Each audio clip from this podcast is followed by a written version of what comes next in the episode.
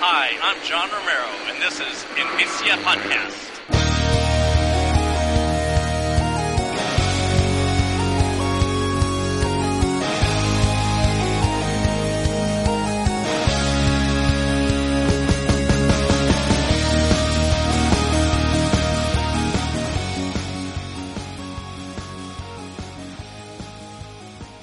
Hola a todas y a todos, bienvenidos al Envicia Podcast, este espacio donde comentamos las últimas noticias sobre videojuegos y analizamos los títulos que caen en nuestras manos. Estás escuchando el programa número 5 de la cuarta temporada que estamos grabando el jueves día 2 de diciembre de 2021. Y hoy tenemos por aquí a Trouble, que viene a hablar un poquito sobre videojuegos. ¿Qué tal? ¿Cómo estás, ¿Qué Trouble? tal? Buenas noches, Juanca, y buenas noches a todas y a todos los que nos escucháis. Eh, muy bien, eh, como siempre, deseando que llegue este día para poder amenizar la semana, la verdad. Hay ganitas de grabar. El... Hoy, bueno, pues Rodor eh, desafortunadamente mm, no puede grabar con nosotros, pero bueno, pues aquí estamos, traemos las noticias, traemos eh, tres jueguecitos y nada, la verdad es que yo no sé tú, Travel, pero ahora hablaremos un poquito más en profundidad.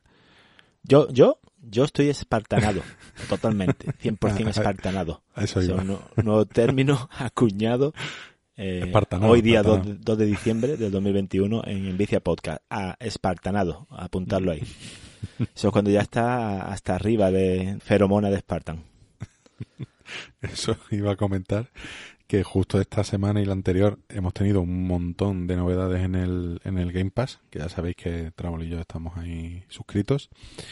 Y es una fuente continua de, de juegos, pero el, resulta que el- salió este multijugador del, del Halo Infinite y se nos ha comido el tiempo, ¿eh?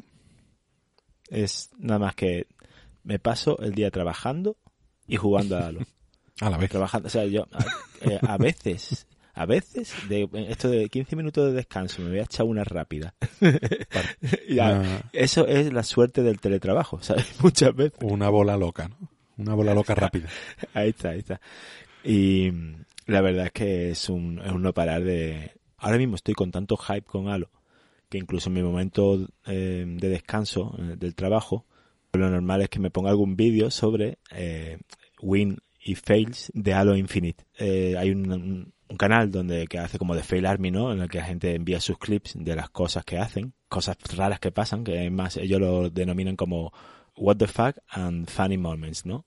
Y es ambas, te ríes y al mismo tiempo dices tú, no el cabrón este la que ha hecho, y entonces ya dices tú, hostia, que se puede hacer esto.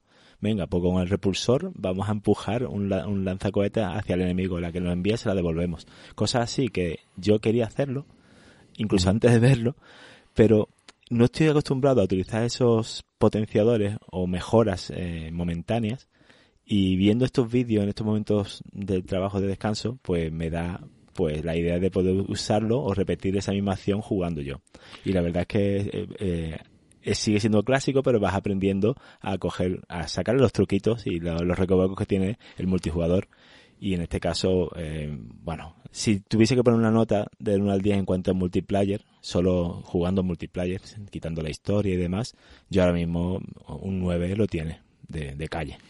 Sí, sí, sí. Ahora, ahora si quiere hablamos un poquito más largo y tendido sobre esta experiencia multijugador.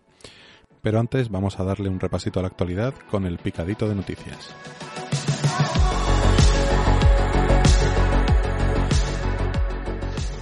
Pragmata, ese juego de Capcom donde pudimos ver a un astronauta, una niña y un gato en su primer tráiler, se retrasa hasta 2023. Nos lo anunciaron con una niña vestida de astronauta poniéndonos la carita del gato de Shrek. Todo encaja. Si tenías ganas de otro juego al que darle en la Switch, este mismo 9 de diciembre podremos tener el Loop Hero en nuestras manos. Ahora puedes loopear en el metro, en el baño o donde encarte. A Warner Bros. le da envidia el Smash Bros. y anuncia Multiversus, su próximo juego de lucha donde podremos jugar con variopintos personajes, desde Superman hasta Arya Star de Juego de Tronos, pasando por Finn y Jake de Hora de Aventuras, o el mítico Bugs Bunny. Llamarlo Smash Warner Bros. habría sido demasiado obvio. Rockstar se pone las pilas y empieza a parchear GTA The Trilogy ante el aluvión de críticas negativas de este desastroso remaster, port, lo que sea. Por lo pronto ya ha regresado la niebla a San Andreas. Kojima Productions abre una división de cine, música y televisión. Ahora, en lugar de cinemáticas de 4 horas, tendremos películas de 6 horas. Bravo, Kojima. Nintendo se suma a las críticas de Jim Ryan de PlayStation y Phil Spencer de Xbox al mostrar preocupación por la situación de Activision Blizzard tras las acusaciones a Bobby Kotick. Hay que posicionarse, no vaya a ser que el que calla otorga. Tras recibir unas notas muy templadas tras su lanzamiento, los remakes de Pokémon Diamante y Perla acaban siendo el segundo lanzamiento en físico de Switch más grande en Japón. Tenemos la basura que nos merecemos. El otro día se juntaron más de 27 millones de jugadores a la vez en Steam, batiendo su récord histórico. Eso sí, para jugar cada uno a lo suyo, claro. Sin paños fríos y sin vergüenza, CD Projekt nos informa que están trabajando duro en su primer DLC de pago para Cyberpunk 2077. Favor de no comprarlo hasta que arreglen todo lo prometido, que después nos pasa lo de Pokémon Diamante y no se dan por aludidas las desarrolladoras. Xbox All Access ya está disponible en España. Con este programa podremos hacernos con una Xbox Series X OS más el Game Pass con una cómoda cuota durante dos años. Y 343 Industries incrementa la experiencia recibida durante las seis primeras partidas del día del multijugador de Halo Infinite para mejorar el ritmo de progreso durante la primera temporada. Antes, Halo mejor llegabas al nivel 100.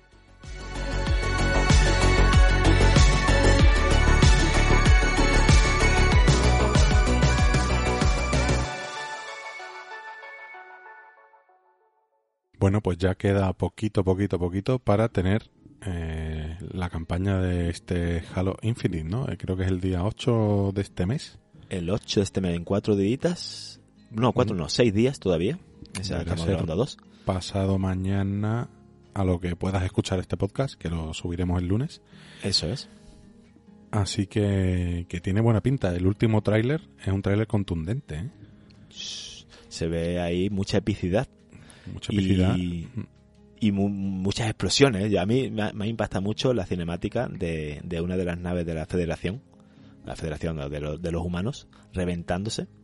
Buah, A mí me ha llamado mucho la atención del tráiler el audio que tiene. ¿eh? No sé si es que lo escuché con los cascos a tope, pero todo el tráiler es como, como, no sé, como un tráiler de un peli de acción que va a ritmo de bombazos, de disparos, de explosiones, de golpes, y es todo muy contundente, mucho, o sea, al final estás escuchando eh, eso, un tiroteo, o sea, estás escuchando el tráiler y, y sabes que esto va de, de, de estar Sí, metido sí. en una guerra y a los Rambo tú solo contra, contra un montón de enemigos y la verdad es que el tráiler yo creo que está bastante, bastante bien. ahora que estamos jugando al multi, multijugador, tenemos un narrador que tiene la opción de desactivarlo si quieres. Y el narrador eh, te va diciendo, pues, logros que vas consiguiendo, ¿no? Y hay una parte cuando empiezas, sobre todo en las partidas de asesino eh, clásicas, que empieza la voz y dice, eh, mata a todo lo que se mueve.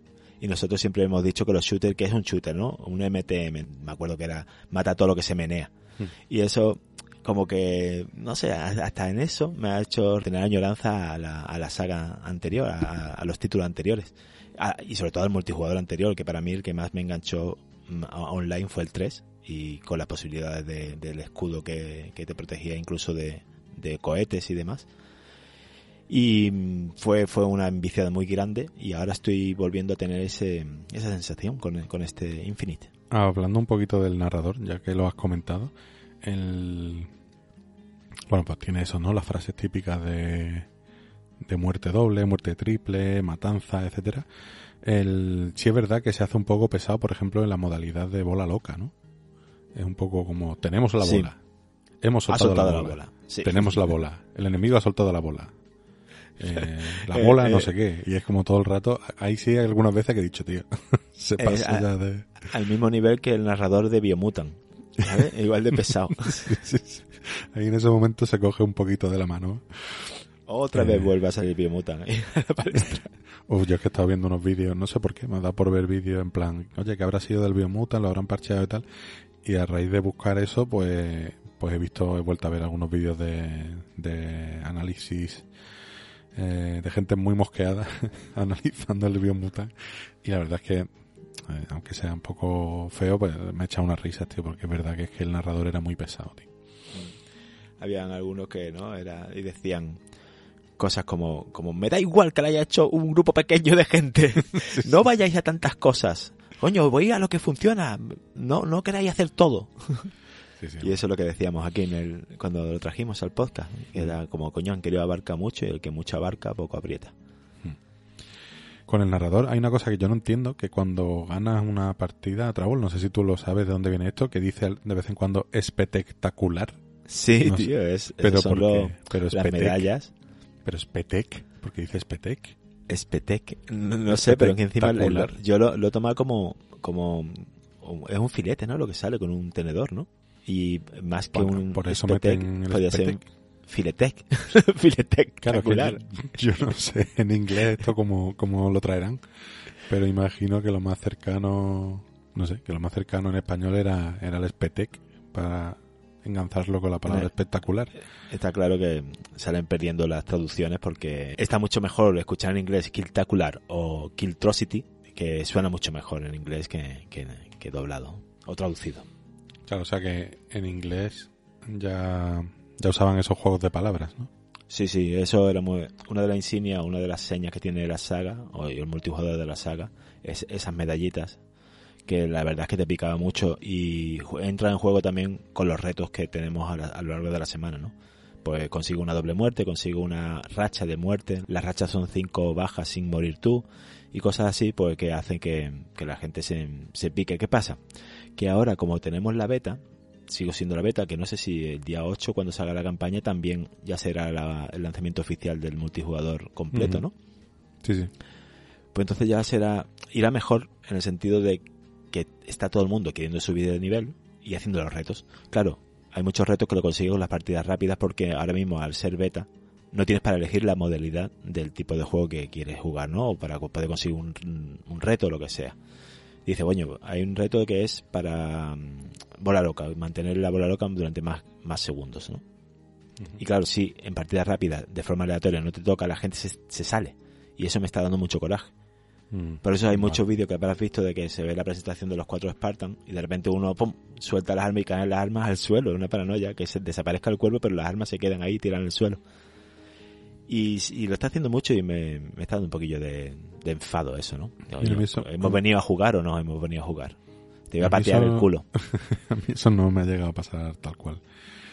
Mm, pero hablando un poco sobre el progreso a lo largo del paso de, del pase de batalla, ya sí, en- bueno, pues la comunidad se quejó de que el progreso era muy muy lento porque quitando los retos te daban creo que 50 puntos de experiencia por cada partida completada cuando la subida de nivel de las primeras son 1000 puntos. Entonces eran demasiadas partidas eh, para poder subir de nivel. Y bueno ha habido quejas que la, que la progresión era demasiado lenta y también como tenemos tantos juegos que, que usan ese sistema hay con lo que comparar claro. Y antes de ayer o no sé igual hace un par de días se actualizó el juego y ahora actualmente el, creo que te cuenta durante las seis primeras partidas de cada día pues si al terminar la primera partida son 300 puntos después pasa a 200 hay un par de partidas más a 200, después pasa a 100 y ya a partir de la partida 7 eh, si vuelves a esos 50 puntos de experiencia por partida completada. Entonces esto Eso sin contar con los retos que, que consigas. eso es. Esto solo por, por terminar la partida, ¿no? Aparte de lo que de lo que consigas ya con los retos. Eh, está bien porque te puntúa más o te da más experiencia jugar una vez al día, por lo menos, para llevarte esos 300 puntos. Y precisamente está bien pensado para eso, para que entres a diario, que es lo que les interesa, y a diario, bueno, pues veas todas la- las cositas que, que, que tiene ese pase de batalla. También tienes el pase premium, que te da acceso a, a más recompensas por esa progresión. La verdad es que yo no sé, no lo recuerdo en otros juegos, yo creo que estaban, que se solían ver como en dos líneas separadas. La progresión estándar, por así decirla, y la premium. Y en este como que te, dentro de, por ejemplo, nivel 5, te vamos a dar un consumible con la edición estándar. Y si has pagado el pase premium, pues encima te llevas un color de casco nuevo o tal. Y da coraje ver que ahí está el juego y está el enganche, claro. eh, lo que te pierdes por no por no poner el, ese pase premium que creo son 10 euros, que tampoco me parece una barbaridad. No. Pero te paras a pensar y dices, bueno, es que tampoco me estás dando nada más que estética, que al final es de lo que se trata, ¿no? A mí es, me he encontrado con, con esa parte que no estoy acostumbrado a los juegos de servicio o juegos por servicio, que es como pasa con Fortnite, ¿no? Pues ir eh, es free to play, pero tú vas pagando por los pases. Pero no me esperaba que no me diesen nada por ir subiendo nivel. Claro, eh, te dan dos cosas, te o te dan una. Y una de esas cosas, lo único que puedo recibir, como has dicho, Juanca, son los intercambios de reto o potenciadores de experiencia. Hmm. Y lo que es la parte estética o estilos de cascos y demás, que, es así. Poquita cosa, ¿eh? Un, color de visor y cosas con cuentagotas, vaya. Yo por ahora, y me han dicho, me han preguntado que por qué no me pillo el pase de batalla si es mi juego, si es el juego que siempre he estado jugando durante tantos años. Y estoy un poco negado a pagarlo, más que nada porque es un free to play. ya está. Y, en, el, en el Rainbow Six tampoco he, pagado nunca nada, siempre, pero sí me daban cosas por subir con nivel.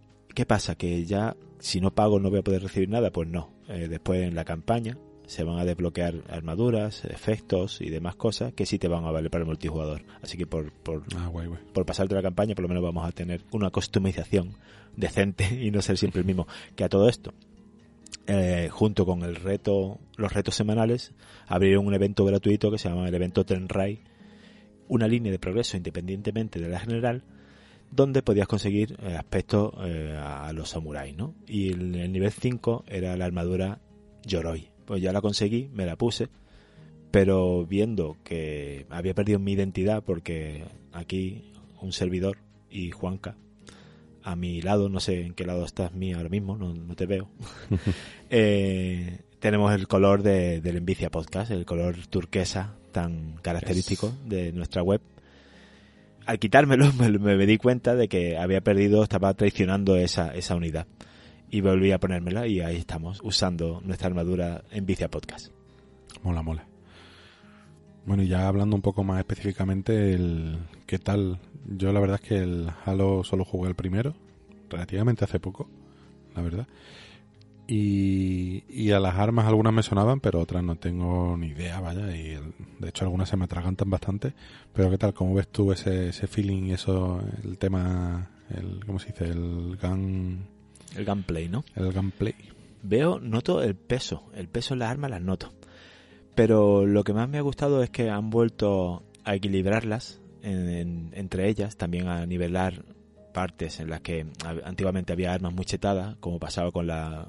Nosotros siempre la hemos llamado la pistolita, que en este caso es la, la secuaz, que en el Halo 1 estaba tan chetada que superaba hasta un sniper, Después ya en el Halo 3 le quitaron el nivel, le bajaron, que era una mierdecilla, no hacía nada, es más, ya ni se utilizaba cuando era un arma tan usada. Es como, no sé, habéis roto la identidad de esta arma y, y la habéis dicho, no, está muy chetada, pues la, la bajamos demasiado, no, coño. Y durante varios títulos ese arma se quedó como en segundo plano, pero ha vuelto, han vuelto a meterla con un nivel que si la sabes utilizar tienes que tener bastante precisión, pero con tres tiros o cuatro rápidos a la cabeza te quitas al enemigo de en medio muy rápido.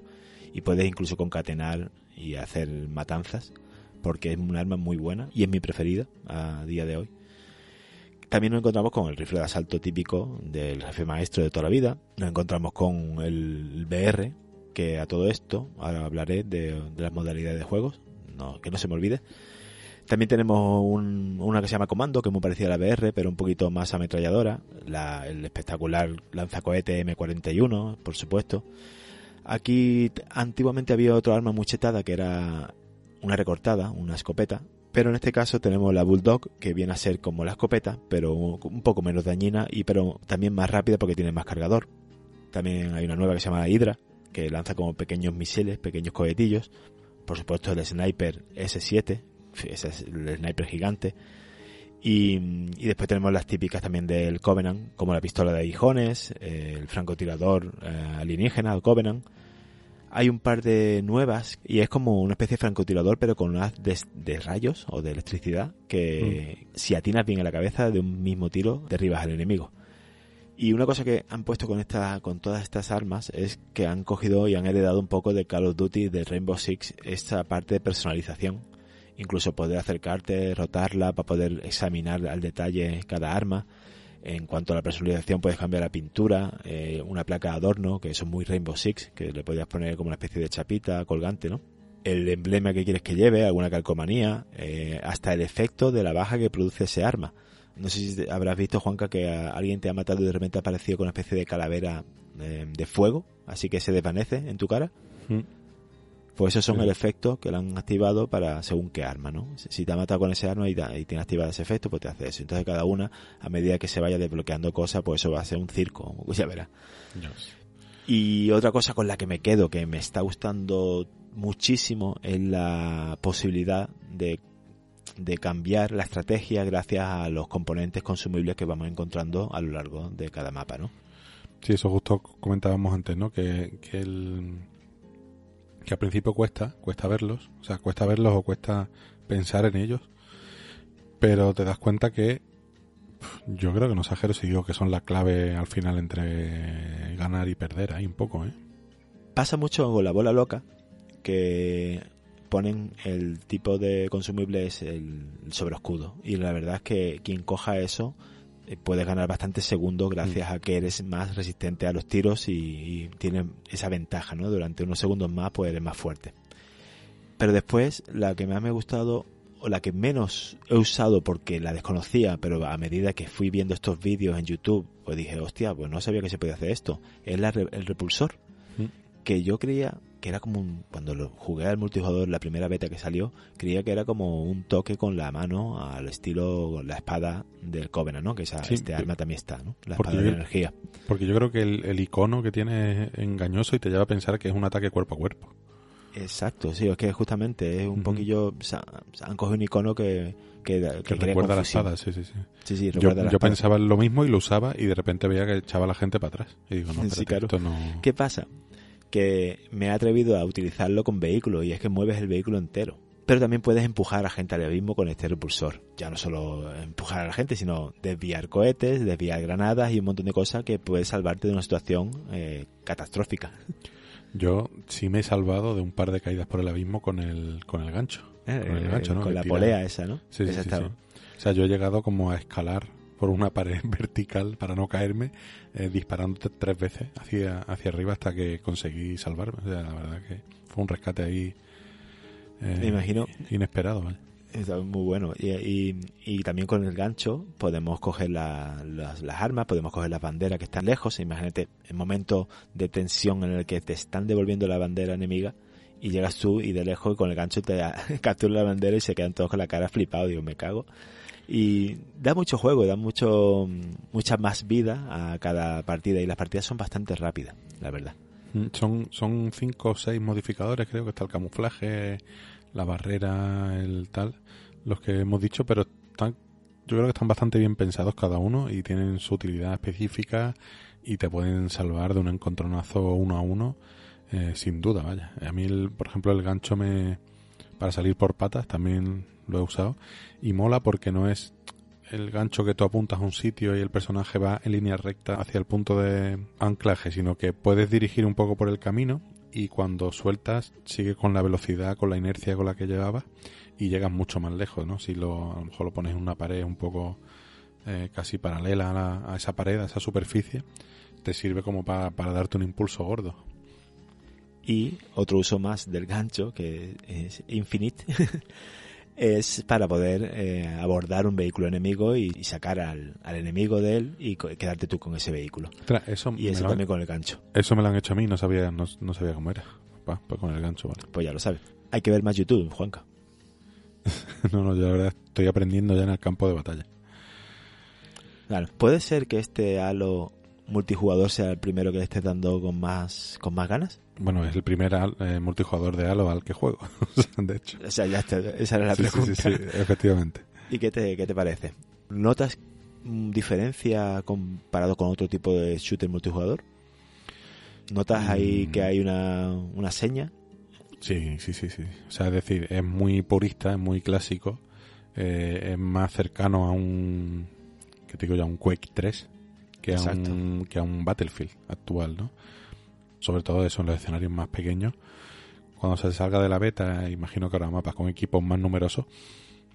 Sí puede ser que se asemeje más a lo que a lo que yo conozco de Battlefield, pero pero que va, yo creo que sigue estando lejos de esto y es muy en, en cierta forma me ha gustado volver a esa entre comillas simpleza a, jugar a la táctica con poca gente y siempre más o menos tener localizado todos los participantes, ¿no? no en el lo masivo del Battlefield, por ejemplo, es que igual te está atacando un tío desde, yo qué sé, me lo invento, no sé, desde dos kilómetros con un francotirador que ni es imposible que lo hubiera detectado y se siente como una muerte más o menos injusta.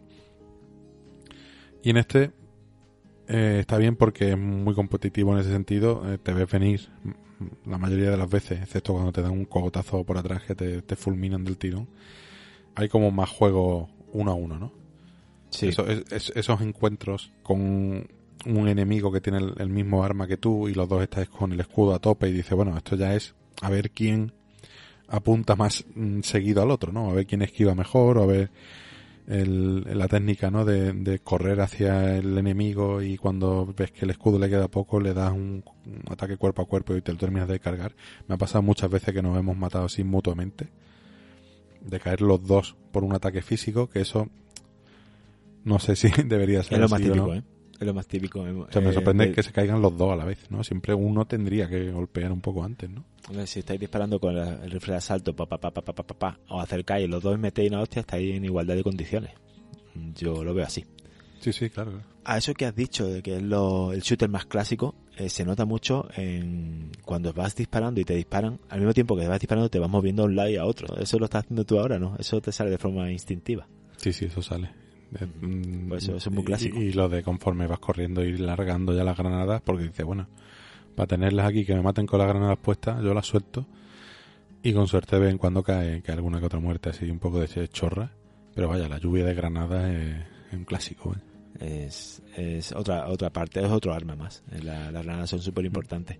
A mí me está, me está gustando más incluso a lo mejor el modo fiesta este, que cada, cada vez que te matan apareces con dos armas aleatorias porque es como mm, te obliga más a pensar tu forma de moverte y tu forma de abordar el nivel atendiendo a las armas que te toquen que al otro tipo de, encuentros en el que siempre sales con la pistola y con la ametralladora básica y que bueno puedes coger las armas que encuentres en los dispensadores pero me resulta más estimulante el de, el de las armas aleatorias, ¿no? Aunque cuando te toque una... Si te toca una mala es un rollo, pero realmente cada arma tiene, tiene su, su forma o puedes encontrar la forma de que sea muy útil. Con el simple hecho de que mm. te que tengas que practicar con ella hace que las pruebes todas. Y, el, y lo que dices, al final te adaptas a ella, sabes cómo funciona y le puedes sacar partido dependiendo de qué arma lleves y, y las circunstancias en las que te encuentras. A mí del Fiesta me gustó mucho, hay que a ver ahora cuando ya se ya lo actualicen y no sea beta, ya poder elegirlo porque hasta ahora solo hemos podido jugar en el evento este de Tenrai. Mm. Y me gustaba mucho cómo la balanza de repente, nada más empezar, se desequilibraba mucho de 14 a 3 y perdiendo. Digo, ¿qué coño pasa aquí? Pero claro, esas armas que van rotando, a ti también te rotan. Y esa balanza, de repente, de ir perdiendo a a remontar. Eh, porque claro, porque no han tocado cohetes, no han tocado armas muy potentes, cosas que, bueno, y como tú dices, la, lluvia de, granadas que pueden caer en un momento como se encuentren 4 contra 4 en un mismo sitio cerrado o 3 contra 3 es una locura. El pincho, tío, el pincho es un poco amor-odio, o sea, es un disparo que sabes que, que acabas con el contrincante del tirón, pero si fallas tardas la vida en volver a cargar y es cuando te coge el otro por banda pero bastante gustoso cuando le coge. Y, gustoso cuando lo hace sin mira. Sí, sí, sí, Que es otra medallita, ¿no? Sin mira. Igual que matar tirando una granada, mueres, la granada sigue ahí botando, como, como has dicho antes, y te llevas una muerte y es desde la tumba, ¿no? Mm. La verdad es que es muy acertado eso, eso de, las medallitas y, la, y el narrador contando de todos tus logros. Eh, Em, hace que, te den ganas de seguir jugando. A, mí se me ha pasado esta semana Es más, el, el juego que traigo eh, es cortito por culpa del, del Halo Infinite, porque me ha llevado todo el resto de, como, como he explicado al principio del, del programa, me ha llevado el resto de la semana eh, no jugar a otra cosa que a eso, ¿no? Entonces el, el juego que traigo, pues dije, mira, este corto, que ahora os comentaré cuál es, perfecto para poder seguir jugando al Halo. Totalmente, vaya. Y después de, de tantas horas jugadas, ayer me dio por probar las partidas clasificatorias. Y digo, bueno, a ver de qué va esto, porque viene a ser lo mismo, pero vas a tener un rango diferente, una especie de nombre o de medallita diferente para poder ponerte como personalización. Pero no solo más que eso, sino que encima juegas sin, sin radar. Y todo el mundo empieza con la VR, el fusil este de que, que casi es como escuchar música mientras vas jugando, porque este, todo el rato es ti ti ti ti ti ti pa ti ti ti ti ti ti ti ti y es el, el arma funciona así y tres tiros en la cabeza es fulminante y me gusta mucho que no tenga radar porque hace que que tu juego o estrategia sea un poquito más libre, con más soltura. Puedes hacer eh, escabechinas, puedes hacer, venga, se cree que me he metido por aquí, pero me da la vuelta en la esquina, pero lo voy a intentar coger por la espalda. Y claro, como al no tener radar, ese, ese tipo de, de jugadas te salen bien. Yo el radar no lo miro, tío. Tengo, o sea, no estoy acostumbrado a, a mirarlo. Solo lo miro, por ejemplo, si he cogido la bandera enemiga y estoy esperando en una esquinita a, a recuperar nuestra bandera, ¿no? Para poder puntuar. Si veo cuando me viene un punto rojo corriendo a la vuelta de la esquina, me preparo, ¿no? Para, para atacarle con la propia bandera. O soltarla y atacar y tal. Y, pero después, jugando normal, es verdad que estoy empezando a mirar el radar ahora un poquito más, pero no le he hecho muchas cuentas, ¿eh? Así que no creo que lo eche mucho en falta eh, si juego en clasificatoria, que la verdad es que podría estar jugando en clasificatoria. Sí, pero Ahora- que lo lo que dices. Pero es acostumbrarte y es muy Mm. importante. Eh, la verdad es que hace que, que tengas que estar 100% atento a, a- a diferentes partes del- de la pantalla y el radar se ve claro. O sea, si te, Mm. con, con mirar un poquito así de reojo lo ves bien. Pero eso es lo que dices, ¿eh? si no estás acostumbrado a jugar así. Pero a mí es que me No. sale solo. Y a mí, pues no sé, me ha sorprendido mucho la cómo se ve el juego. O sea, a pesar de que para maximizar los frames por segundo lo tengo casi casi todo en baja, menos las texturas, que siempre la- las dejo en alta. Se ve muy bien, se, eh, me sale muy fluido, se porta fenomenal con el alt tabulador, ¿no? Como cuando queremos cambiar de una aplicación a otra rápido en Windows. Da cero problema en ese sentido no se me ha quedado colgado ninguna vez, eh, no he visto apenas bugs, no, no he visto cosas raras, alguna cosa loca de físicas, pero, pero vaya, eh, poquita cosa. Y en general va muy fino y va muy muy bien y poco fallo se le puede sacar a esto, ¿eh? Pues yo me quedo con, con lo que dices, ¿eh? Eh, fluido y gráficamente top.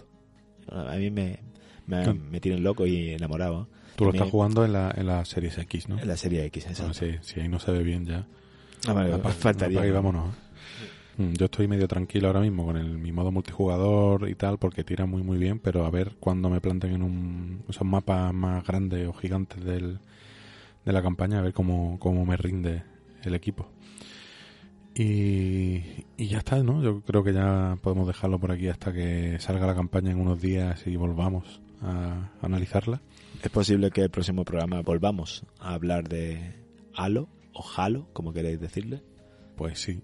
Entre tanto, si no tenéis un ordenador que pueda tirar con el juego y no tenéis tampoco consola, una de las noticias que dábamos antes es que, bueno, eh, ya ha llegado a España ese Xbox All Access, que ya estaba desplegado en algunos países, y esto eh, trata de lo siguiente, es que, digamos, compras, y no es un alquiler, es una compra, ¿vale? Una Xbox Series X o una Series S, y digamos que te la financian con 0% de interés más eh, se te pone un- una, una cuota que incluye el pago de parte de la consola y la mensualidad del, del Game Pass.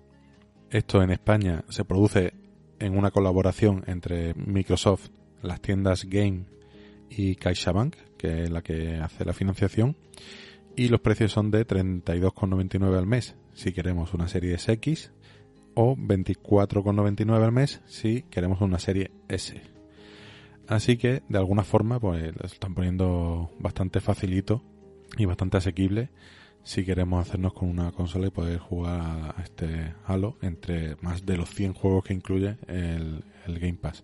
Travel, parece que eh, Microsoft nos paga, ¿eh? Por, por decir todo esto. Parece, tío. Y además que... eh, O sea, me, me- o sea, estaba diciéndolo y parecía que estaba haciendo un anuncio, tío. sí, sí, ha sido, ha sido lo más show de Truman. Más show de Truma. Que, que ha sido un poco raro porque vaya, aquí ni, ni nos pagan ni tenemos acuerdo con nadie, ni vaya, ni mucho menos. Pero sí es verdad que, bueno, si está la opción por ahí y, el- por ejemplo, Trablo y yo estamos bastante contentos con el Game Pass. Así que, bueno, tal y como lo... Para no estarlo. Tal y como lo experimentamos nosotros, pues os lo contamos a vosotros y ya está. Roder Justamente está eso, no muy contento. claro, está muy contento con su Play 5 también y, y la Nintendo Switch también mola un huevo y tal. Pero bueno, ahora mismo estamos un poco ahí como con la fiebre del, del Game Pass y así pues nos salen, nos salen las cositas. Que yo no sé, Trabol, porque tenemos ya de no tener o de no jugar en cooperativo, de repente empezamos a jugar Black for Blood, ahora salió el Halo Infinite, nos meten también el Generation Zero, en breve sale el Alien Fireteam, empezamos también a jugar al, al, al de los enanos, tío, se me ha ido el nombre ahora. El Deep Rock Galactic. Es el Deep Rock Galactic y de repente te meten ahí un montón de juegos cooperativos. Y no olvidemos el Forza Horizon, que sigue siendo también cooperativo. o sea que... En fin, eh, locura, ¿no? Es un no parar, un no parar. Eh, No parar, en no breve... Bueno, en breve no, hoy, hoy justamente eh, ya están disponibles el Anvil también, el Stardew Mm. Valley, el Final Fantasy XIII 2. Y, eh, vamos, que es... ¿A qué le doy, no? También un Warhammer. sí, ¿A qué le doy? Igual te sacan un triple A de un tipo Halo que te ponen el, por ejemplo, el Tom Scapper, que es un indie este que es de construir casitas, así como maquetas de casitas miniaturas, eh, por pura diversión, eh, no tiene ni objetivos ni nada. Pero la verdad es que tiene un catálogo bastante variado. Y que bueno, evidentemente pues, Sony tiene unos exclusivos que no, que no salen mucho de ahí y que tienen también su gran atractivo. Así que, que bueno, Por no sé, la cosa es jugar a videojuegos, pasarlo bien, independientemente de, eh, la, de la plataforma o de la suscripción que tengáis, vaya. Siempre. Como dijimos, ¿no? A día de hoy el que no juega es porque no quiere, porque, por ejemplo, en la Epic no se llevan ya dos años, tres años regalando juegos cada tres semanas o cada dos semanas, o, o sea, es brutal, no sé cuántos llevan ya, si 150 juegos, una cosa así, gratuitos. Dios mío. Ya Y- dejé, dejé de, de cogerlo. Eh, Bueno, cojo los que más interesa o por los que alguien me comenta, oye, que han puesto este, venga. Yo sigo, sigo ahí canjeando, ¿eh? sigue, como, ¿no? como un, como una, un perrete, vaya, y Sí, sí, a, ver, todo lo que se pone. a ver por dónde cierto- queda todo eso, ¿no? Eh, al cabo de los años. Lo de la Epic lo heredarán mis nietos que dirán, este, este qué juego retro es. ¿Qué mierda es esta, abuelo? Eh, por ejemplo, hoy mismo ya han puesto el Dead by Daylight de gratis. Es un juego que me llama mucha atención porque no es tan bueno, pero tiene una cantidad de jugadores y siguen sacando DLCs que al final son casi skins de basadas en pelis de terror y en videojuegos de terror que me llama mucho atención que siga vivo y que tenga tan buena salud. Y después eh, tenemos otro que se llama Wild True Learn, que parece, pa- pues esto no sé si es un puzzle o esto es un o esto es un trabajo, porque es uno de estos que va medio entre la programación con diagramas de flujo, tienes que hacer un traductor de idioma gato a humano, una cosa muy rara, muy indie, parece este, pero también está interesante. Y la semana pasada, bueno, hace ya tiempo, ¿no? Dieron también el Mortal Shell, que ha salido, que va a salir también para el Plus de diciembre. Que también está en el, en el Game Pass.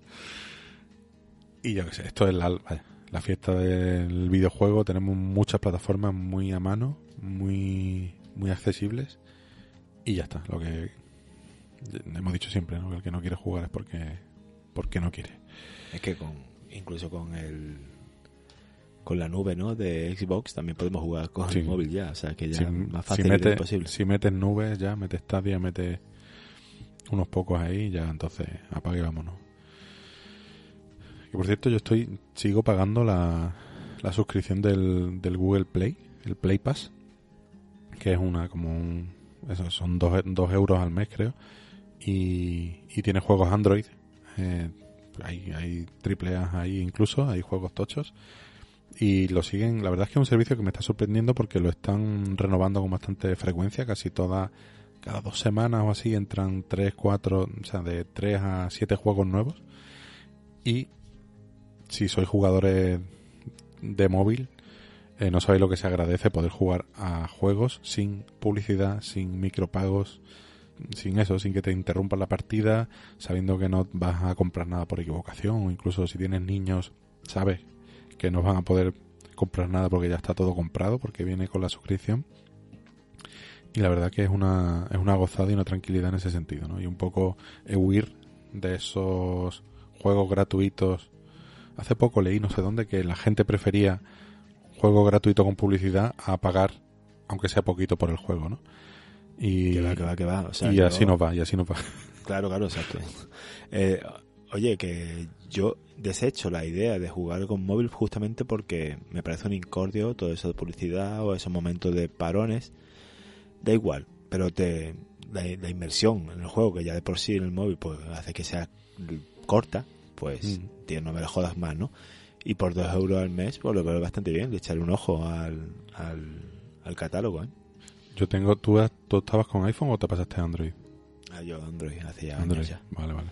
Pues igual tengo hueco, ¿eh? igual te puedo añadir. Creo que tengo hasta cinco familiares, una cosa así. Méteme ahí, ¿no? Vale, lo miro luego. El, por ejemplo, está el Limbo, está el Reigns, está el Dead Cells. Quiero decir, hay juegos... Eh, ¿Necesitas conexión para jugar o una vez bajado no hace falta? una vez bajado, si el juego no es, no Claro. es online, Eso es. no hace falta. Qué guay. Entonces hay pues hay buenos juegos, tío. O sea, yo qué sé, está el Stardew Valley, el Terraria, el, ¿Qué me dices? Sí, sí, sí, que hay unos pocos. A ver, no, no son todos, ni mucho menos, pero hay unos pocos. Por ejemplo, hay muchos de Amanita Design, está el Chuchel, está el Samorost, Coño. eh, está el Sonic, el Worms, yo que sé, hay un montón, hay un montón de un montón de juegos de primera línea, el Monument Valley, por supuesto. Y después hay, hay mucho, pues hay mucho también infantil y hay muchas cosas. Y el, por eso, por dos eurillos al mes, la verdad que estoy bastante contento. Que no me lo esperaba. Yo esperaba suscribirme y a los dos, tres meses decir, bueno, pues hasta aquí hemos llegado. Y creo que llevo ya, no sé si llevo ya un par de años. Así que, que guay, ya está. Pequeña apología aquí al Google Play Pass por la cara. Ya ves. Y ya está. Joder, hacía falta. ya a mí me ha dado una alegría. Pues a ver, a ver si, si me quedan huecos, yo creo que sí. Y te, y te meto por ahí. Dankeschön. Vale, pues hasta aquí un poco la actualidad. La verdad es que no había así grandes noticias más que marear un poco los temas que se venían diciendo. Y bueno, nos hemos querido centrar un poquito aquí en el, en el multi del Halo, que yo creo que merece la pena. Y así lo, plantamos también como, como avance. Y ya está. Si queréis ya del tirón, vamos a ver el, el primer análisis. Hoy traemos un triplete de indies. Eh, así que, que bueno, pues si queréis, vamos a coger, no sé, podemos elegir entre una sartén, un spray, un aspirador o incluso dinamita. Y vamos a ponernos el traje de exterminador. Y vamos a matar arañas en Kill It With Fire.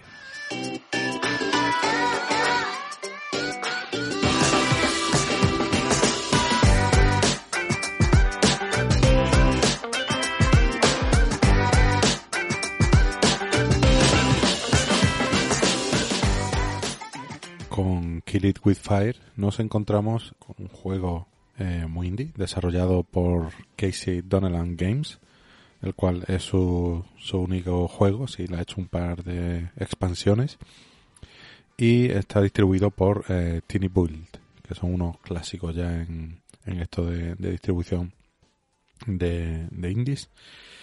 Y bueno, pues en Kill It With Fire nos encontramos con un shooter un poco inusual, un shooter en primera persona, en el que, bueno, nos tendremos que poner en el papel de una compañía, o de, o de en este caso de un operario, de una compañía eh, exterminadora, en este caso de arañas.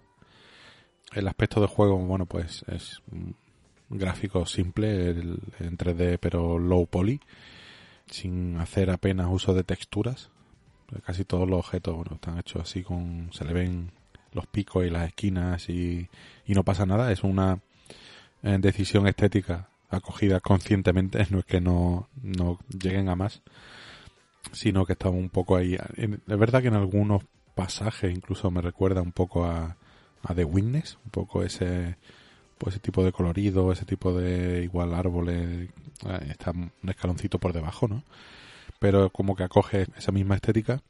¿Y de qué va el juego? Bueno, pues somos un exterminador de arañas que tenemos que pasar por nueve niveles en los que tenemos que encontrar, por ejemplo, si empezamos por un salón de una casa, eh, tenemos que encontrar arañas que están normalmente escondidas, pues detrás de unos libros, debajo de la mesa, dentro de un cajón. Eh, así el juego tiene un alto componente en físicas para que podamos mover esos objetos y lanzarlos y tal y descubrir. De hecho, podemos coger el objeto y teniéndolo delante nuestra, podemos girarlo para buscar si la araña está en alguna de las caras de ese objeto, que suele ser bastante común, ¿no? Igual coge, no sé, una carpeta que está en una mesa y, parece que no hay nada, pero al cogerla y al girarla, pues sale una araña. Y bueno, al final el, el juego consiste en matar arañas. Hay muchas armas y hay muchas arañas.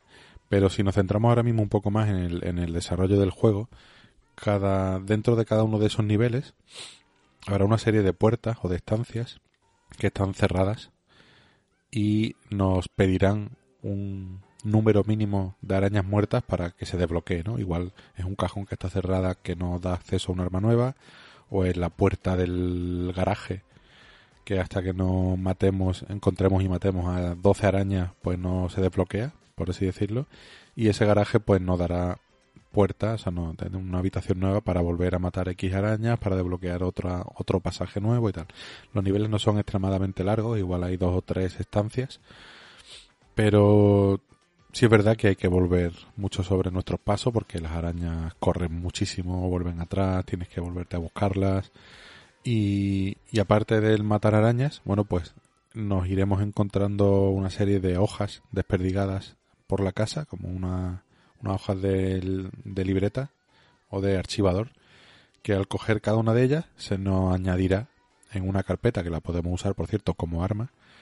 Eh, la típica carpetita esta que tiene una pinza, ¿no? Que vas cogiendo folios.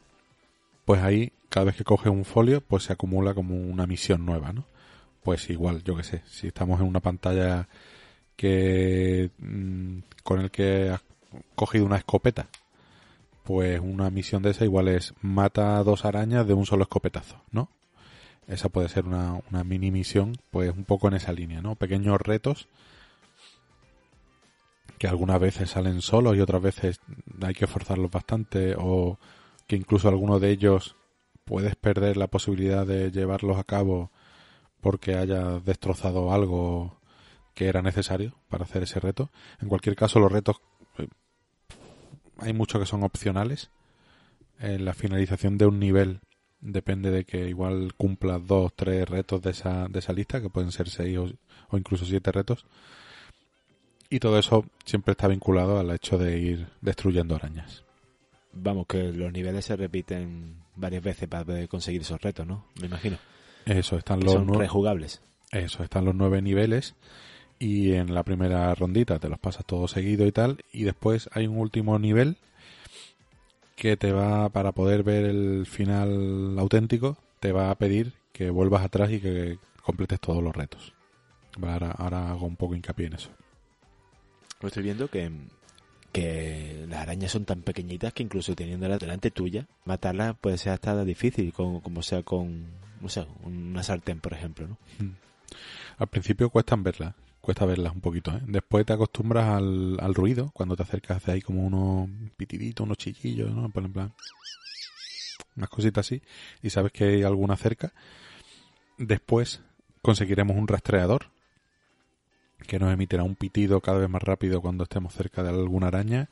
El rastreador se puede mejorar, al final nos pone un, hasta un radar tipo, para que lo entendáis, como el de bola de dragón, ¿no? Que hay puntitos donde, donde, mm, donde hay arañas escondidas, que facilita bastante la tarea. Y bueno, aquí la gracia, gran parte de la gracia del juego es que tenemos un repertorio muy loco de armas para usar contra las arañas. Esto no es poner insecticida en las esquinas. Eh, bueno, pues empezamos por la misma carpeta de misiones que podemos golpearlas.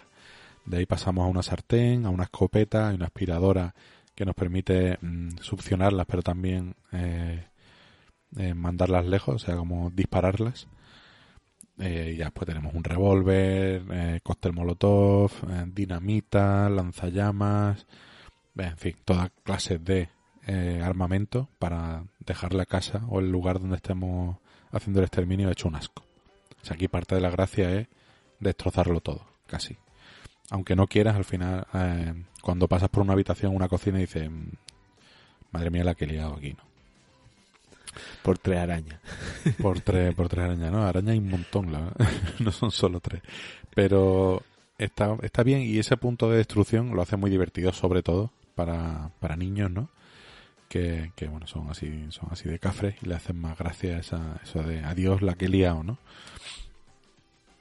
yo sí, Nosotros como adultos, ¿no? Vemos el, el problema. sí, eh, vemos ¿En el ellos? problema eh, ellos se parten el culo yo lo he jugado con, con Adrián aquí al lado y eh, se reía mucho, se reía mucho cuando veía el destrozo que, que habíamos hecho, pero también eh, daba repullo, porque las arañitas, sobre todo hay unas que saltan, que son marrones, cuando las descubre, te meten, ¿sabéis? Como un golpe de violín, o sea, como de música, ¿no? Uing, Como, o sea, un golpe de violín como de peli de miedo, y eso te, lo- te, te acompañan eso con el salto de la araña hacia la cámara y con un con un ruido de, de tal que da algunas veces da hasta cosica y mira que, que las arañas son tienen cuatro polígonos están tal pero el pero el- vaya eh, Adrián se pegó aquí un par de repullos me los contagiaba un poquito también es verdad que si tienes un poco de aracnofobia el juego te puede dar te puede dar un pelín ¿eh? porque hay por ejemplo eh, hay varios tipos de araña, ¿no? Está la estándar que negra, eh, las saltarinas son marrones, pero hay unas que se llaman las, las reinas, que creo que eran blancas o tenían líneas.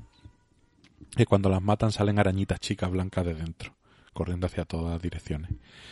Y algunas veces que cuando las arañas, una te salta, otra te está escupiendo, otra está soltando más arañas y se llena todo de arañas y escucha las patitas y escucha tal, creo que puede, podría provocar a una persona que tuviera algo de aracnofobia bastante, bastante rechazo, ¿eh? por muy dibujo de este así low poly y toon que sea, ¿vale? No creo que alguien, un ara- aracnofóbico, mm, le dice, bueno, te vienes a casa, vamos a jugar un juego. ¿Así de qué va? De, de arañas. Directamente va a decir, ni de coña. Te manda, Ni de te manda coña. el rey espárrago, sí, sí. Habrá juego. Me va a poner una araña, cabrón. Sí, no, no, o sea que, es- además que son eh, da esa esa ilusión de, de insectos al ser, al ser tan pequeño pero al ser tanta cantidad y al moverse de esa manera saltando no, la verdad es que no no no es nada realista es muy cartoon todo pero si juegas con los elementos como sonido y esos momentos de sorpresa pues bueno, si os ha conseguido hacer repullo a vosotros Sí, imagínate sí, sí. a un aracnofóbico Sí, sí, sí, es verdad, es verdad. O sea, hay muchos motivos por los que no debería jugar a un aracnofóbico a este juego. Eh, el... La verdad es que está, está guay si le unas tan ganas buenas porque de repente, yo que sé, igual hay siete o ocho arañas cada una corriendo para un lado, algunas al igual les ha prendido fuego y se ve el fueguecillo corriendo. Eh, hay otras arañas que son como invisibles, que están como camufladas, hay arañas que van resucitando arañas que ya habías matado. Decir, aquí la verdad es que otras que explotan, hay, eh, la verdad es que mola bastante la imaginación que le han echado. Porque, claro, tú te paras a pensar y a lo mejor se te ocurre bueno, una que salta, otra que escupe y otra que te inmoviliza porque tal y cual. Pero no, aquí, aquí hay bastante tipos de araña y lo hace divertido también ir descubriendo y coleccionando, ver cómo interactúan entre ellas también. en algún momento hay arañas que pongan en peligro tu vida tu vida digital me refiero no como usuario No, no, yo, o sea, es un juego que no tiene no tiene barra de vida ni nada de esto, ya, es simplemente Solo buscar y sí. El- hay un hay un arma, Un momento, Juanca. dime. Un momento. ¿Y utiliza Shuriken para cazar, Ah, sí, sí, sí, sí, para cazar arañas, tío? sí, sí, puedes lanzarle Estrellitas. Ya me, ya me ha ganado el juego. Arañas y shuriken. Oh, Dios. Todo, todo, a saco. Eh, hay otra arma que es una bolsa de como de bol- bolitas de queso que lo que hace es que tú echas la bolita y lo, lo- usas al principio como, como cebo. Entonces la araña sale del escondite y va a comerse la bolita de queso y mientras estás ahí pues ya te empleas con, con ella o le das un escopetazo un, creo que hay hasta un bazooka en un momento dado, o sea, a nivel locura. Eh, pero esas bolitas de queso tienen varias, varios tipos de modalidades o de sabores y cada sabor pues le, le hace un comportamiento a- distinto a las arañas. De hecho hay una bolita de queso que hace que, la, que una araña eh, se ponga de tu lado y ataque a otras arañas.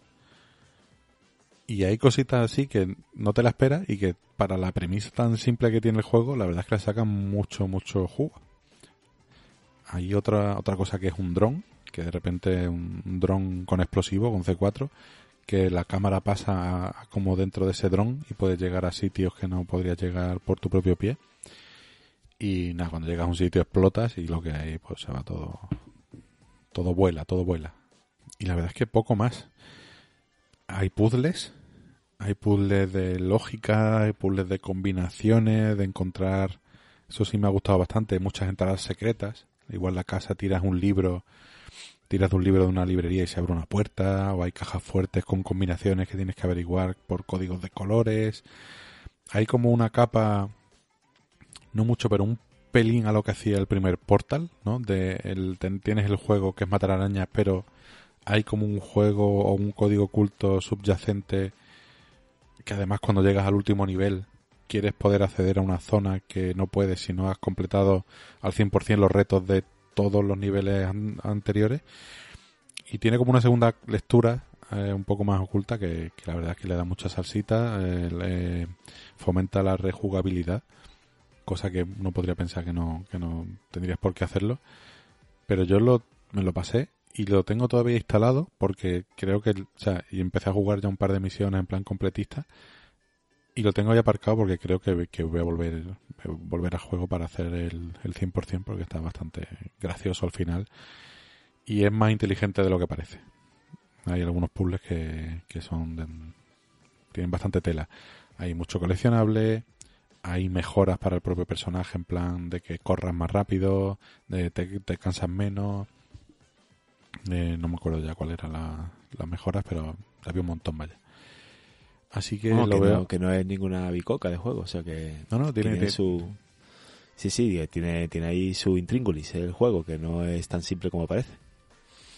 Mm, tiene retos a contrarreloj de repente y no sé, tiene muchas muchas cositas, muchas cositas.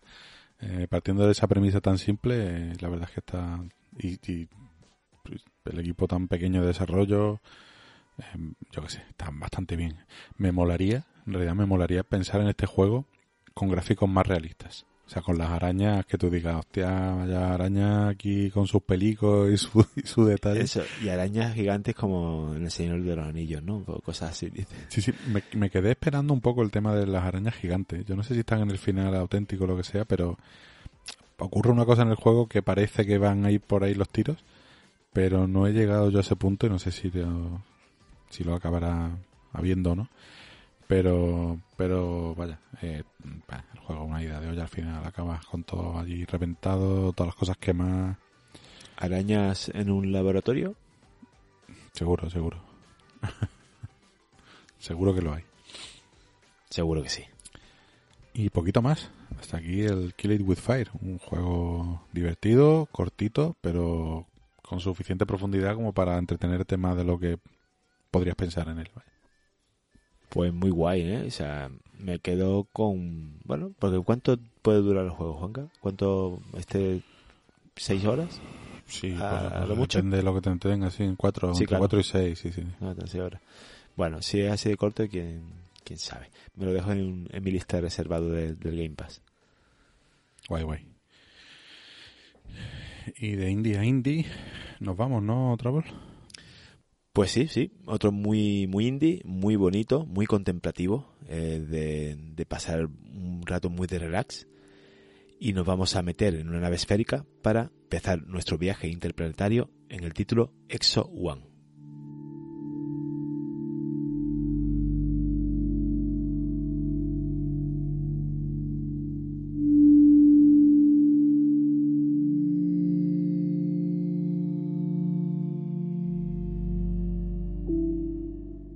Y el juego que os traigo es eh, recomendado para los amantes de la ciencia ficción 100%, porque aunque no es un título, no es un triple A, eh, sigue siendo un indie, pero se ve tan bien que podría pasar sin, si no fuese porque tiene unas mecánicas tan, tan simples y, y, es un juego muy corto que en dos horas te lo, te lo puedes terminar, podría pasar gráficamente por un triple A porque uno de los, puntos fuertes del juego es justamente eso, su, su nivel gráfico. ¿Y qué es este juego, no? Pues ha sido desarrollado por Expleative, distribuido por Expleative también y por Future Friends Games, y está disponible para Xbox, X y S, para Windows PC. Y no es otra cosa que un simulador de vuelo pero un simulador de vuelo muy particular porque manejamos una nave alienígena de aspecto esférico, muy a lo el vuelo navegante, ¿no? En este caso el vuelo navegante era como una almendra plateada. Mm. Pero este es totalmente esférico. El juego, en cuanto a narrativa, es justita, ¿vale? No se explica mucho, nada más que, que empieza en la Tierra, hay una especie de señal extraterrestre que cogen los humanos y gracias a esa señal eh, que aparece justamente cuando un equipo de astronautas eh, está haciendo una misión en Júpiter, hay un accidente y esa señal la cogen en ese momento que se pone en peligro esta tripulación para que la Tierra pueda fabricar una nave alienígena y poder salvar a este a esta tripulación que está en peligro. Todo esto así muy que te lo van contando muy poco a poco, es una premisa muy simple y hay una voz que dice, esta señal me, ha venido a mí, y soy yo el que tengo, tengo que fabricar esta nave. Y ya el juego comienza pues visitando el primer planeta que es eh, Sagan 4. Y lo único que hay que hacer es llegar a un punto, a un haz de luz que proviene de una megaestructura, de una estructura colosal que apunta un rayo azul hacia el espacio, como si fuese como la parte final de ese planeta, ¿no? Como si fuese un enlace o puente a, a otro planeta para poder continuar el juego. Viene a ser como una catapulta cósmica, por así decirlo. Eh, pero eh, es tan simple como eso. Empiezas en un punto y tienes que llegar a la luz. ¿Qué pasa? Que la mecánica del juego consiste en los dos gatillos. Tú manejas a la bola o a esta nave alienígena, supuestamente controlada por humanos, porque es nuestro primer, nuestro primer viaje intergaláctico de estas magnitudes. Y entonces, con el gatillo derecho eh, controlamos eh, la gravedad del objeto, aumentamos nuestra gravedad hasta 10 veces. Y con el izquierdo la nave se aplana y se queda como, bueno, como si fuese un plato para poder deslizarte y surcar los aires. Claro, porque cuando tú pulsas el gatillo derecho y aumenta la, velocidad, aumenta la, la, gravedad, con lo que aumenta el peso, hace que coja una aceleración hacia abajo pero cuando vas hacia arriba en una ladera tienes que soltar el gatillo para que esa gravedad vuelva a ser como una gravedad lunar. Entonces, gracias a esa combinación de gatillos, haces que coja la bola impulso con la que podrás llegar más lejos y tener más energía para poder seguir planeando y conseguir el objetivo de que ves llegar a esa puerta estelar o a esa catapulta cósmica para poder continuar el juego. Ya está, no tiene más. Pero ¿qué pasa? ¿Por qué me ha flipado tanto? Por toda la parte contemplativa, la parte de visual que tiene. Eh, estás visitando planetas que en la vida vas a visitar eh, desolados, no hay, no hay vida, eres tú solo eh, frente a un planeta donde la calma, el relax y la... Y es que te sientes como si estuviese en paz con el universo. en serio, me, me he puesto súper melancólico pero es muy grande lo que han conseguido ese deslizarte por los aires cuando te transformas en plano y escuchas los sonidos del silbido del viento y nada más que el, ambiente, a lo mejor pasas por nubes cargadas de electricidad con tormenta, pero eso lo dejas atrás y de repente abres, de repente descubres zonas nuevas y, y, y con una pequeña melodía de relax de fondo. Es todo muy interestelar exactamente lo que tú lo que tú comentas. O sea, yo vi este juego como hace un par de años en un festival de demos de Steam y tal. Me acuerdo porque me lo quedé grabado y me lo bajé eh, la beta, esa me la bajé, pero nunca la llegué a tocar. Siempre dije, la tengo que tocar, la tengo que tocar. Y ahora que la han puesto en el Game Pass, pues la he tenido más accesible y lo he flipado. Y yo recuerdo que lo jugué de noche con cascos, no sabía muy bien lo que me iba a encontrar, pero no sé, me, quedé, o sea, me sobrecogió el juego, sobre todo ese primer nivel, donde creo que de forma estudiada eh, tiene un acabado muy bueno, la iluminación, las nubes, eh, la hora del día, esa, esos efectos meteorológicos de la lluvia salpicando la pantalla, el partícula cuando atravesamos las nubes, cuando tú dices, no, la típica sensación, esta imagen de que lo, lo acabas de describir tú, ¿no? De atraviesas una nube donde hay tormenta y de repente sales por la parte superior de la nube y vuelves a ver el sol y hay momentos de inercia en el que la pelota deja de pierde velocidad y vuelves a caer en picado encima apretando el gatillo para caer más rápido todavía y, y no sé, también me dejó como una sensación de, de, eso de, que, que, me flipó, me flipó y me hizo sentir cosas que muy pocos juegos han conseguido hacer. Es, exacto, porque es difícil, ya no es solo a nivel gráfico, sino saber cómo conseguir ofrecerte esa experiencia y, tener esa sensación tan diferente que, que otros juegos no han podido dar. Y es un juego indie y no tiene más que eso, que es una bola, pero, pero recomiendo 100% que le deis, porque es muy cortito, hmm. y que disfrutéis de estos parajes y de estos momentos de relax y de calma. Hay. Es verdad que hay unos pocos de planetas. Hay algunos un poco más flojetes. Hay uno que, o que igual se aleja menos de ese realismo de los primeros niveles y le ves un poquito más las costuras, ¿no? Igual hay uno que es como en plan selva, que eh, ser un poco repetitivo, los mismos árboles todo el rato y tal, que es normal. Em, pero yo creo que funciona mejor en páramos, ¿no? En desiertos, en, estructuras más simples y más y más iguales en ese sentido, sin que sean tan laberínticos. Aunque de todos, el cuarto mapa, o realmente se repiten varios mapas, entre ellos hay uno que se llama Náutica, que es como un planeta océano. Pero claro, vas. Hay una cosa de la mecánica que no he explicado, que aparte de los gatillos para impulsarte, para aumentar la gravedad de tu objeto y demás, es también eh, que cuando planeas, tú tienes, planeas solo durante unos segundos hasta que tu energía se debilita. ¿Y cómo consigue atraer o tener, rellenar esa energía? Es, por supuesto, yéndote al suelo y rodando en el suelo, o también cogiendo em, corrientes de, aire caliente, o nubes cargadas de agua, o metiéndote bajo, el agua, en este caso en el planeta eh, océano este, en el náutica, entonces, claro, cuando rellenas, esa energía puede seguir planeando y llegar más lejos. Bueno, pues en el planeta náutica, la primera vez que me lo encontré, de repente, pues está surcando por encima de los mares, planeando ya, porque ya tiene al principio de, la partida tiene la energía llena, y de repente empieza a caer como restos de un meteorito al agua. Y claro, al, impactar en el agua crea unas columnas gigantes de líquido, de, agua de mar, que gracias a esa columna te ayuda a impulsarte durante más tiempo y esa parte, solo esa parte de... Porque claro, tú vas planeando y vas viendo el agua, vas viendo la salpicadura, te ayudas a ella, pero también vas pasando cerca de trozos que, de cometas que pueden darte. Claro, es fácil esquivarlos porque los, ves venir. Pero es precioso ver esa, esa parte de casi como una imagen apocalíptica en la que meteoritos están cayendo al mar, miles de ellos, ¿no? Uno tras otro pero al mismo tiempo tan hermoso, con una música que acompaña mucho, brutal.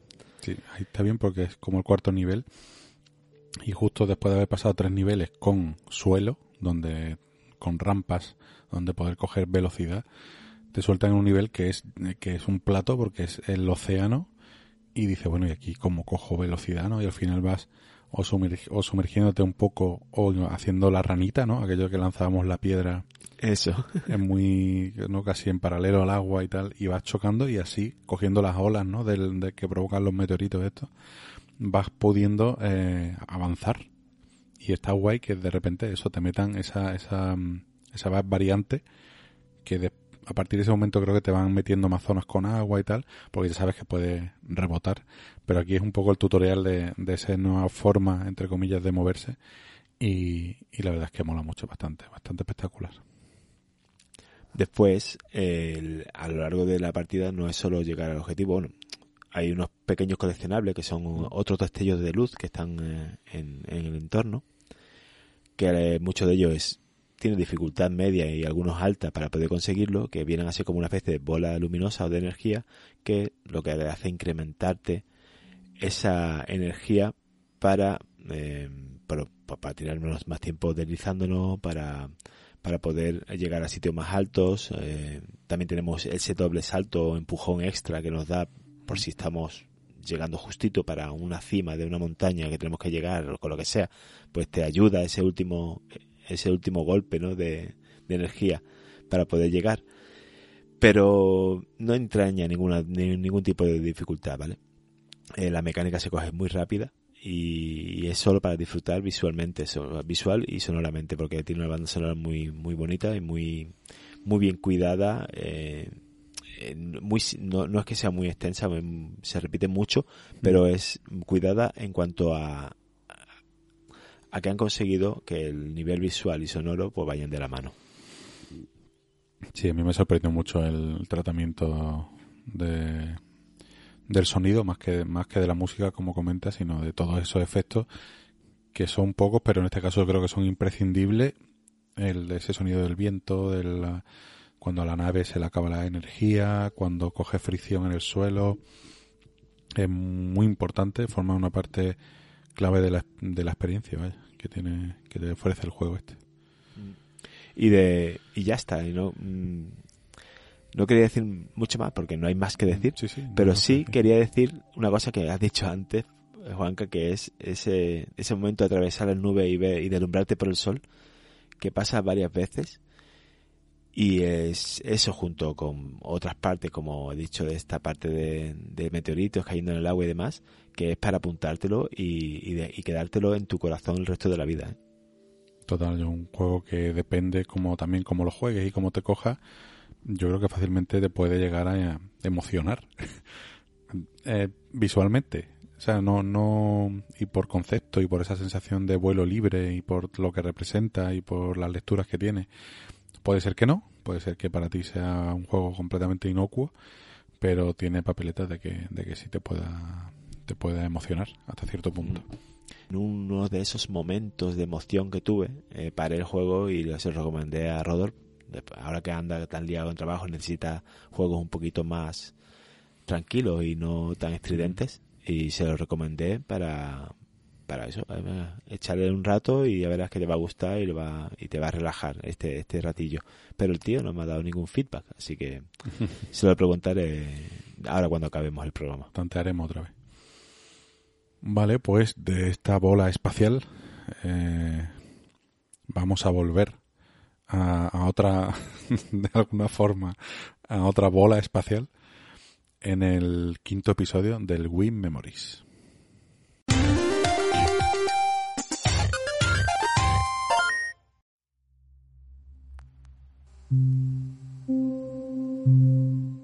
Metroid Prime 3 Corruption.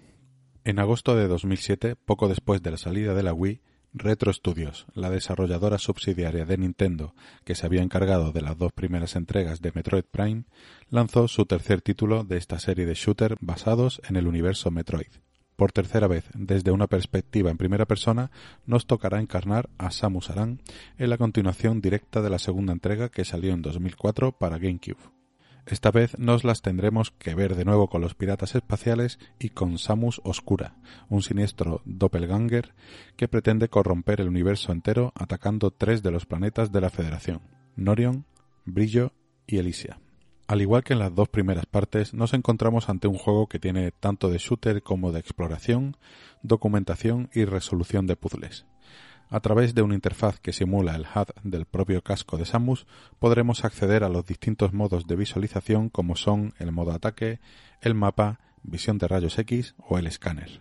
Este último modo de escáner cobra gran importancia ya que nos dará mucha información relevante no solo de enemigos y objetos interactivos, sino que nos ayudará, siendo algunas veces imprescindible, a resolver los puzzles que vayamos encontrando.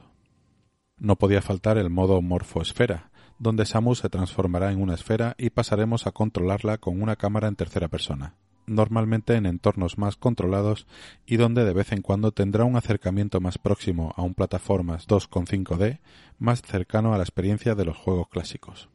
No obstante, la mayor parte del juego transcurre en entornos semiabiertos de libre exploración, donde, como es de costumbre en la saga, deberemos encontrar la forma de acceder a nuevas zonas gracias a la obtención de nuevas armas o capacidades, que nos permitan abrir nuevos tipos de puertas o alcanzar atajos de una forma distinta.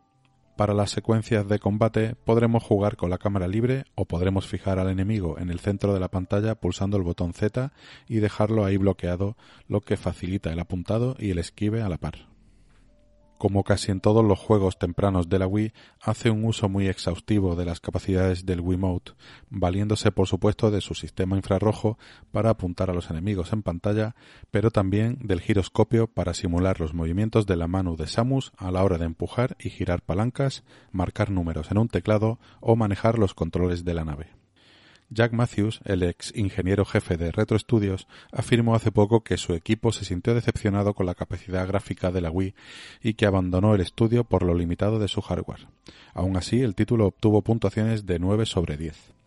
Metroid Prime 3 Corruption siguió la línea marcada por las dos primeras entregas, pero supo exprimir las limitadas capacidades gráficas de la Wii y sobre todo sumarle un plus de interactividad con el control gestual y el apuntado del Wiimote a las puertas de empezar a ver algo sobre la nueva entrega para Switch, es un buen momento para volver a ponernos el Power Suit y explorar los mundos de este imprescindible de la Wii.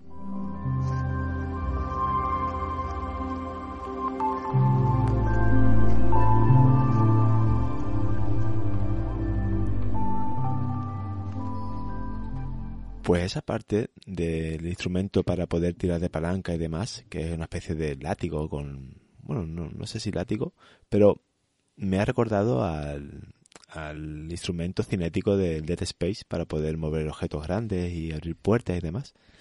me ha recordado mucho a eso. La verdad es que es un juego que se veía bastante bien y yo siempre he tenido la Wii como lo más bajo, pero, pero pintaba y tiraba muy bien, ¿eh? Sí, sí, sí. La verdad es que, bueno, siendo lo que es la Wii, sacaba bastante jugo a pesar de ser de los primeros juegos, vaya, que salieron para la misma. Mm. La verdad es que, bueno, la tecnología y eso también estaba muy estaba muy muy masticada ya, ¿no? O sea, no, no podían tirar mucho más para arriba de, de todas formas. Claro. Pero me, me, lo imaginaba un poquito más, bueno, más, más antiguo. no, se ve mm. tan antiguo. Sí, sí. Ya los de los de GameCube igual sí, sí chirrían un poquito más es más igual Halo 1, ¿no? Igual. Es más, más, contemporáneo. Por el, ahí. El Metroid Prime primero, vaya. Pues nada, hasta aquí el Wii Memories.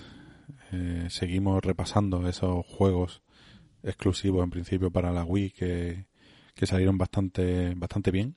Ese ejercicio de, de recoger entre tanta morralla, por desgracia, que salió para, para la Wii recoger esas obras un poco más relevantes y más jugosas. Y ya acabamos este triplete indie. Eh, pues bueno, pues eh, ¿qué vamos a hacerle? Sabemos que estamos infectados por el virus, pero aún así nos adentramos en una misión suicida en el The Last Stand Aftermath.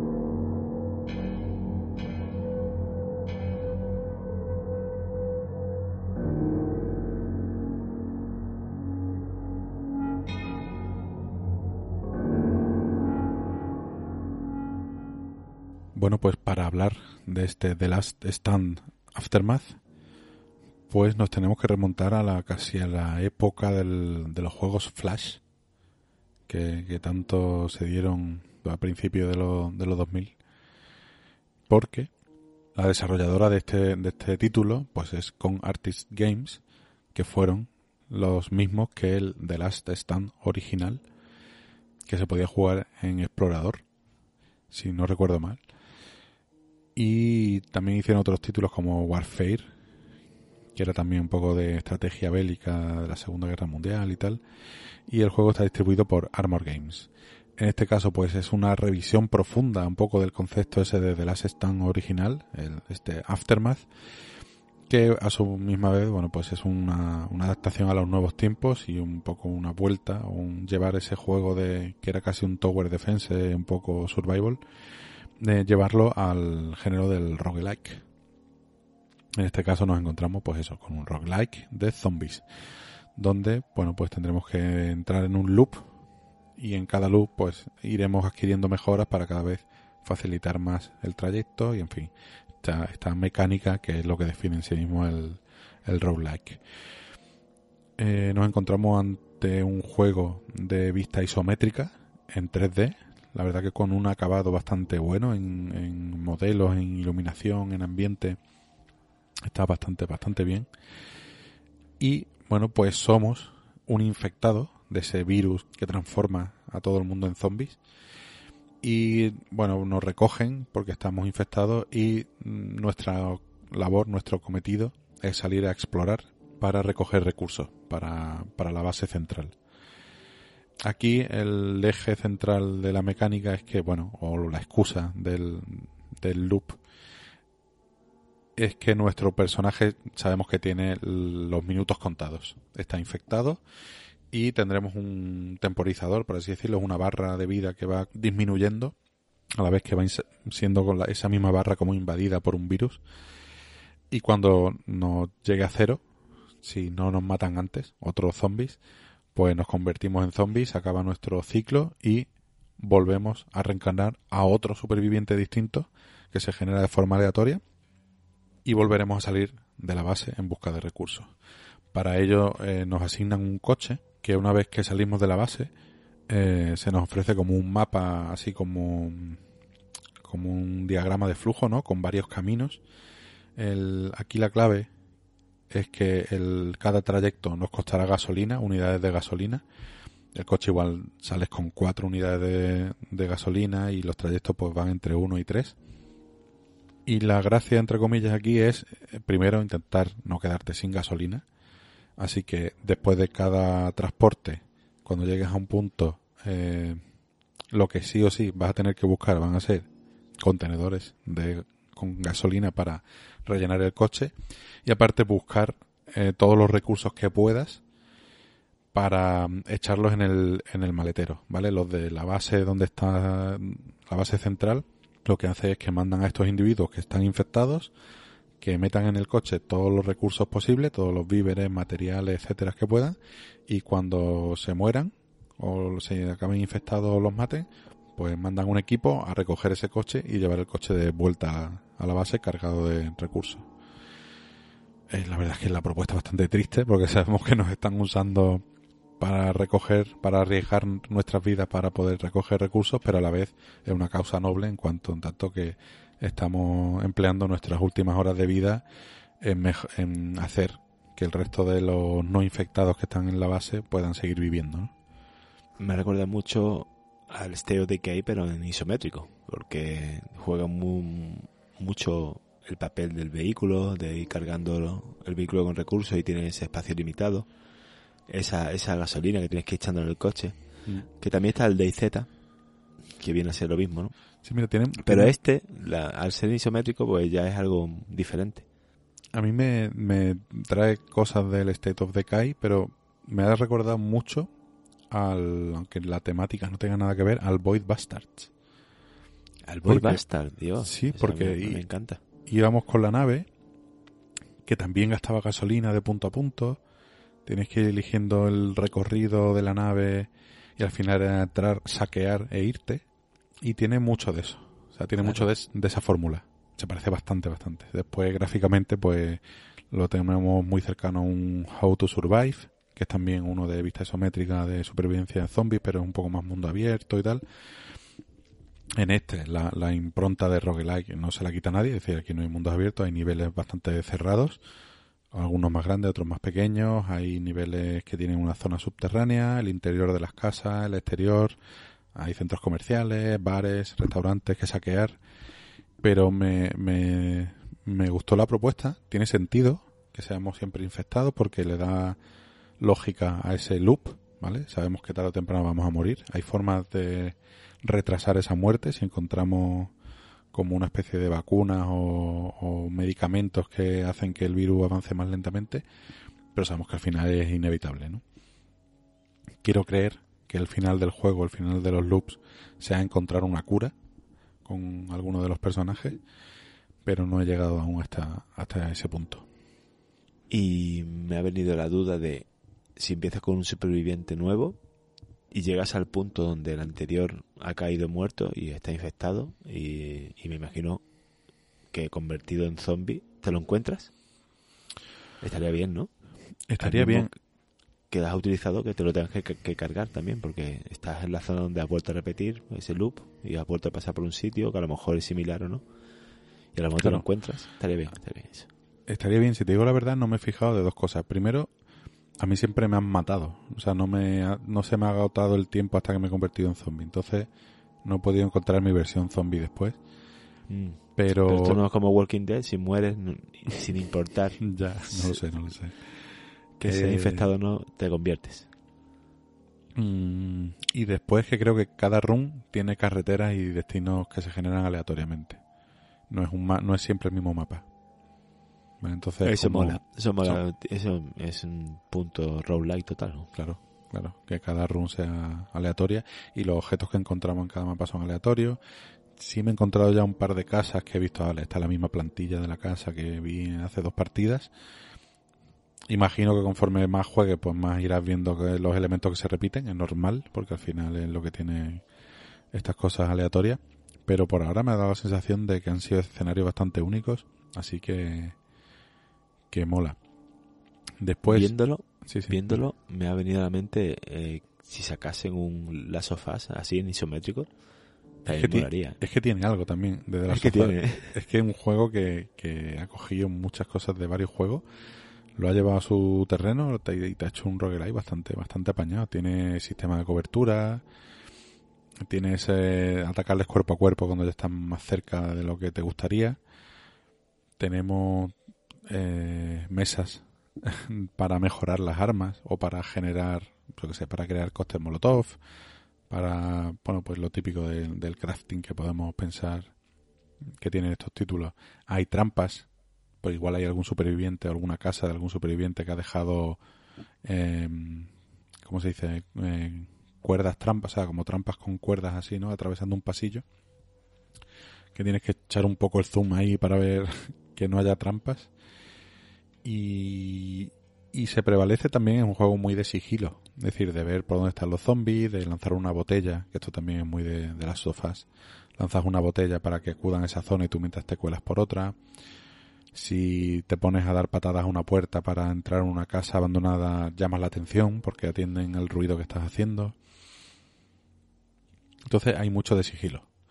Sobre todo un porque poquito la- también, ¿no? XCOM, no sé, sí, XCOM Sí. va por turno, ¿no? Y demás. Sí, es por no. turno.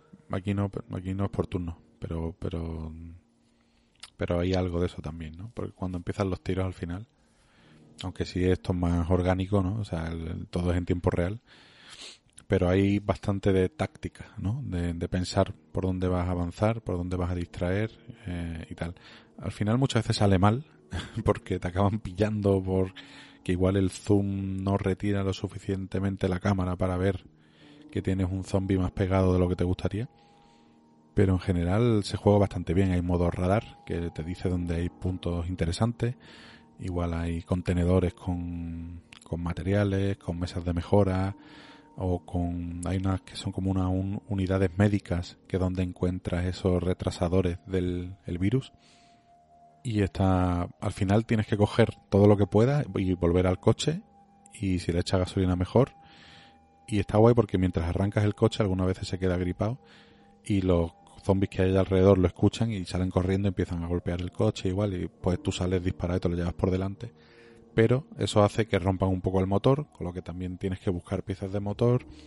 Es decir hay un poquito también de en ese en la gestión del coche me ha recordado de nuevo a otro juego al de Organ Trail em, que es un- a su vez una versión zombie de, de Oregon Trail que era un juego de, de que con una caravana del oeste tenías que atravesar Estados Unidos de este a oeste y por el camino pues se te iba rompiendo la caravana y tal. Esto en, en, el, en su versión zombie, pues al final era un coche que tenías que ir procurando que tenga gasolina y que no se te rompa porque en el momento que se te rompe ah, la partida ya se ha terminado, ¿no? O sea, tu único medio de locomoción es ese coche. y aquí si te rompe el coche, te transforma en zombie. Ahí estamos, o sea, ya, ya has terminado porque te quedas en el sitio y como se pasa el tiempo y no puedes hacer nada más, pues eh, te acabas convirtiendo en zombie, claro. ¿Y qué más cositas hay aquí? Bueno, pues conforme el virus nos vaya invadiendo, aunque nos quede menos tiempo de vida, en su mayor parte nos va a recompensar con mutaciones. Es decir, el personaje se va a ir mutando poco a poco más en zombie, pero va a coger eh, como la mayoría, diría yo, menos un par que chungas, con mutaciones guays, ¿no? Pues eh, corres en silencio o corres más o tienes más resistencia o los ataques físicos son mucho más brutales em, o recuperas vida un poco después de matar a no sé qué, entonces una serie de mutaciones que son también aleatorias dentro de las X que haya y que también le dan su propia personalidad a cada, a cada run. ¿Cuánto suele durar un loop o cada loop? Así lo típico. pronto. Lo, igual un loop te puede durar media horita. Lo típico, si es un buen loop te dura más y si lo haces mal acaba rapidito. Yo en una sesión que estuve igual me hice, no sé, cuatro loops. Sí, cuatro loops. Y no estuve tampoco muchísimo, ¿eh? Muchísimo tiempo. Más o menos lo... en, el, en el Game Pass este? Este no, este no. No, ahí. Este no está, este no está. Y poco más que contar. Bueno, tenemos los típicos hitos de que si llegas a ciertos puntos en el mapa, eh, consigues mejoras que después cuando rescatan el coche, los que siguen en la base, eh, te vale para eh, salir mejor preparado las siguientes runs. ¿no? Es como esa mejora general que se va dando en este tipo de juegos conforme haces loops y loops y loops. Al final, igual pues si el, al principio del juego el infectado sale con una dosis de retrasante del virus, pues igual consigues, yo, que sé, igual después de 10 loops has conseguido una mejora que es que salgas con dos retrasantes o que el retrasante haga efecto más tiempo o sales con más munición o fabricar munición te cuesta menos materiales. Eh, esas mejoras genéricas que se mejoran en la base desde donde sale y que hacen que el, los runs cada vez sean más fáciles los primeros niveles y vaya llegando cada vez más lejos. Ese otro punto roguelike sucedía con el West of Dead y también con el, Hades. Efectivamente, eso es una eso es una característica común, vaya. Y poquito más, poquito más, poquito más. Lo veo bien acabado, le he visto pocos fallos, funciona bien, gráficamente va, va bien. Y, y ahí está la verdad es que hay pocos juegos como este. ¿eh? O sea, no hay rocks likes de zombies. Así que eso que se llevan. O sea, es como una parcelita. Es una parcelita que se la han sabido buscar, que está bien resuelta y que y que le ha salido un juego apañadito, siendo lo que es. ¿eh? No es un no es un triple A ni es una cosa monstruosa de juego, como casi todos los rock like. Aunque bueno, ahí tenemos el Hades que se llevó los premios del ciento y la madre. Sí. Pero, y merecido en parte, ¿eh? Sí, sí, Yo lo tengo pendiente, no sé si un poco atravesado, pero bueno, ya veré qué hago con el, con el Hades de aquí a un tiempo. Mm, en cuanto, en cuanto lo toque, no vas a dejarlo. Después ya yo cambié porque ya quería darle a otros títulos que habían salido en ese momento y tal, pero el primer loop me lo terminé y, me, dio un poco el lío, ¿eh? sobre todo el, el jefe final. Que no quiero decir quién es. Pero vaya, en general mola, mola. Es un juego curioso y que hace bien lo que, lo que tiene que hacer. Y que ya lo único que le podrías pedir es que fuera más grande en escala. Pero bueno, al final la fórmula es la que es y está bien resuelto. Y hasta aquí el análisis de The Last Stand Aftermath. Y ahora, bueno, pues teníamos un juego pendiente que Rodor no nos ha podido traer, pero eh, si quiere, buscamos un nuevo título en, en itch.io y te lo asignamos, Travel. Pues me parece correcto. Eh, es más, eh, Venga, Hacemos- mándame que no tengo, que no sé qué jugar últimamente y, y que me saque del halo. Venga, dime, vamos con los números. Dime un, un número del 2 al 57. Pues te decir el 37. 37. Bueno, pues tenemos, por aquí puedo ver dos títulos. Los dos son de pixelaco gordo y de poco de poca paleta de color. Pero bueno, tenemos por un lado Dogurai, por otro lado Infiniboss. Me quedo con el nombre japonés mínimo, ¿no? Dogurai. Ok, ok. Efectivamente, hay aquí inspiración japonesa. Pues ya está, pues el Dogurai se queda para... Por si Rodor no se puede incorporar en el siguiente programa, Eso es. eh, Tenemos el Dogurai y si no, que Rodor haga sus deberes y traiga... ¿Eh, Rodor? Que sé que nos escuchas. que se traiga el otro, ya ni me acuerdo cuál era. Eh, pues ahí tienes el Dogurai para ti. Pues un muchas gracias. Perrete con katana. Uf, ya me lo ha dicho todo. Bueno, pues hasta aquí hemos llegado en este quinto programa de la cuarta temporada. Eh, muchas gracias a todos por escucharnos, infinitas gracias por estar ahí, por seguirnos en las redes. Ya sabéis que estamos en Instagram, en Facebook o en Twitter y que podéis escucharnos desde Spotify, iTunes, Evox, YouTube o desde nuestra propia página web www.envicia.com, desde donde podréis resolver el acertijo diario y desde donde si os gusta lo que hacemos y queréis apoyarnos, podéis invitarnos a un coffee. Ya tenemos esta temporada algún que otro amigo por ahí que nos ha invitado a más de un cafelillo. Muchas gracias, Pepe Mainaque. Y mm, nada más. Eh, estaremos aquí en 15 días para seguir hablando de videojuegos. Eh, muchas gracias, Travel, por estar esta noche por aquí. Muchas gracias a ti siempre, muchas gracias a todas y a todos los que nos escucháis y recordad, ya solo queda dos días para poder tener al jefe maestro en nuestras manos y disfrutar de esa aventura épica. Hasta dentro de dos semanitas. Hasta luego. aquí más.